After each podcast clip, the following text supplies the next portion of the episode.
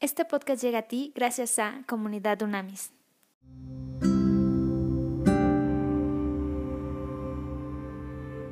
Vamos a Hechos 22, vamos a Hechos 22.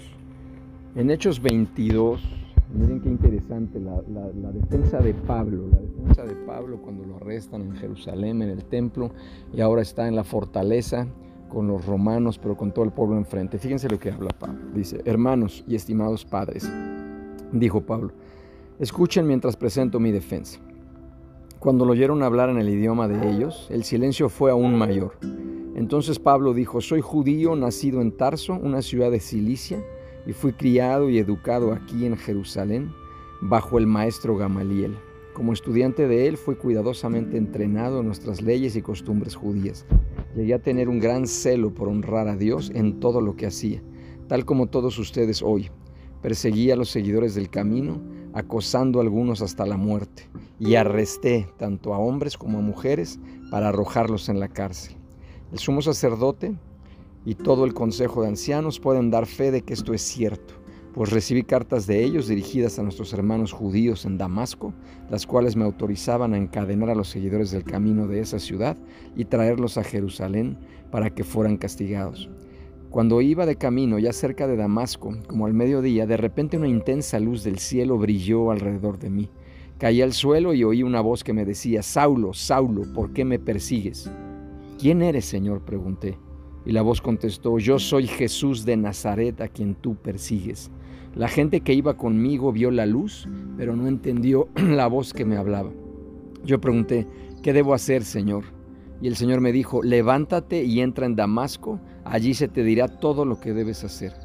Quedé ciego por la intensa luz y mis compañeros tuvieron que llevarme de la mano hasta Damasco. Allí vivía un hombre llamado Ananías. Era un hombre recto, muy devoto de la ley y muy respetado por todos los judíos de Damasco. Él llegó y se puso a mi lado y me dijo, hermano Saulo, recobra la vista. Y en ese mismo instante pude verlo. Después me dijo, el Dios de nuestros antepasados te ha escogido para que conozcas su voluntad, para que veas al justo y lo oigas hablar, pues tú serás su testigo, les contarás a todos lo que has visto y oído. ¿Qué esperas? Levántate y bautízate, queda limpio de tus pecados al invocar el nombre del Señor. Después de regresar a Jerusalén y mientras oraba en el templo, caí en un estado de éxtasis.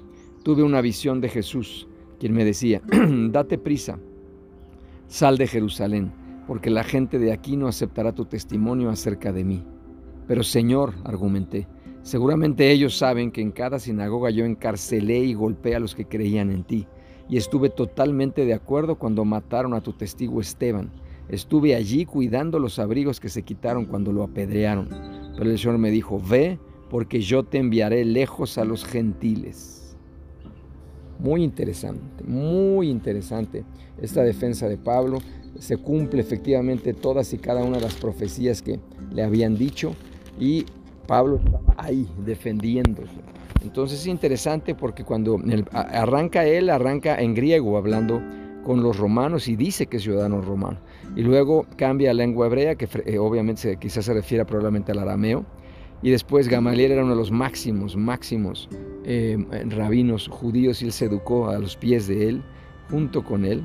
Y es interesante porque esta conversión, o sea, aquí estamos leyendo la segunda de las tres narraciones sobre la conversión de Pablo en los hechos. La primera es el recuento que hace Lucas del acontecimiento. La segunda y la tercera son el relato que el mismo Pablo hizo en su testimonio público ante los judíos y más tarde ante las autoridades. Cuando dice que no entendieron la voz, es interesante porque cuando la primera Lucas dice que ellos escucharon la voz, pero en realidad los versículos, aunque dicen dicen cosas que parecerían contradictorias, dicen la misma cosa, o sea, exhiben diferentes construcciones gramaticales. Los compañeros de Pablo realmente oyeron el sonido de la voz, pero no distinguieron de dónde venía, quién la hablaba y tampoco el significado de las palabras, porque era una revelación directa, era una palabra rema directa al corazón de Pablo cuando se encontró cara a cara con Jesús. La descripción de Ananías aquí busca mostrar cómo la conversión de Pablo y su subsecuente ministerio eran compatibles con las tradiciones judías. Y cuando dice que el Señor Jesús le dice no recibirán tu testimonio, se está refiriendo a la, obviamente a la generalidad del liderazgo y a la comunidad judía de Jerusalén, no a la iglesia, la primera iglesia que ya se había conformado. Entonces vamos a orar. Padre, en el nombre de Jesús te damos gracias, gracias Señor. De verdad, muchísimas gracias Dios. Muchísimas gracias por, por, la, por la oportunidad que tú nos das, Padre, de venir ante ti en este momento, esta maravillosa mañana. Y te pedimos, Señor, que Queremos que cumplas tu palabra en nosotros cuando dices que tú, precioso Espíritu Santo, siempre estarás con nosotros. Que no nos preocupemos de cuando nosotros tenemos que hablar en tu nombre, porque tú siempre pondrás las palabras exactas y perfectas para poder hablar en tu nombre ante multitudes, ante reyes, ante personas, ante quien sea, Señor.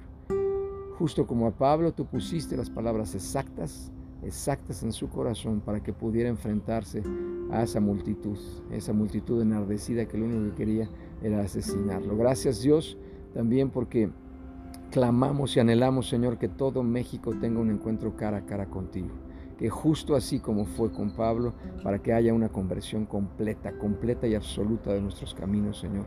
Que toda la gente, que toda la gente que anda en malos caminos, en caminos incorrectos y que están absolutamente conscientes de eso, nosotros hoy nos unimos en oración y clamamos para que todos y cada uno de las personas en México tengan un encuentro cara a cara contigo, que los haga cambiar por completo sus prácticas incorrectas o malas que saben perfectamente que están haciendo, Señor. Que el impacto sea profundo, así como con nosotros, Señor. Que cambie nuestra vida por completo, la dirección absoluta de nuestros pensamientos, acciones, palabras, sentimientos y que a partir de ese encuentro cara a cara contigo, precioso Jesús, nosotros podamos entregar nuestras vidas por completo a ti. Y a partir de ese momento, tú te manifiestes a través de cada uno de nosotros con poder y con autoridad de lo alto, Señor. Y gracias también porque esto implica cosas muy interesantes que a veces no, entendemos. Muchas veces no entendemos cuáles son tus caminos, pero confiamos y en este momento te decimos, Señor, tus caminos son perfectos. Tus caminos son perfectos. No son nuestros caminos, a veces no son nuestras decisiones las que hubiéramos buscado vivir o hacer, pero confiamos en ti, Señor. Confiamos en que los que te amamos a ti, absolutamente todo lo que nos sucede, todo lo que vivimos, contribuye para bien. Solo te pedimos que nos reveles y nos muestres exactamente qué es lo que quieres tú lograr a través de cada una de las situaciones que vivimos, Señor. En tu nombre sabemos que hecho está, esto está cumplido y te damos gracias de antemano. Amén. Conoce más en comunidadunamis.com.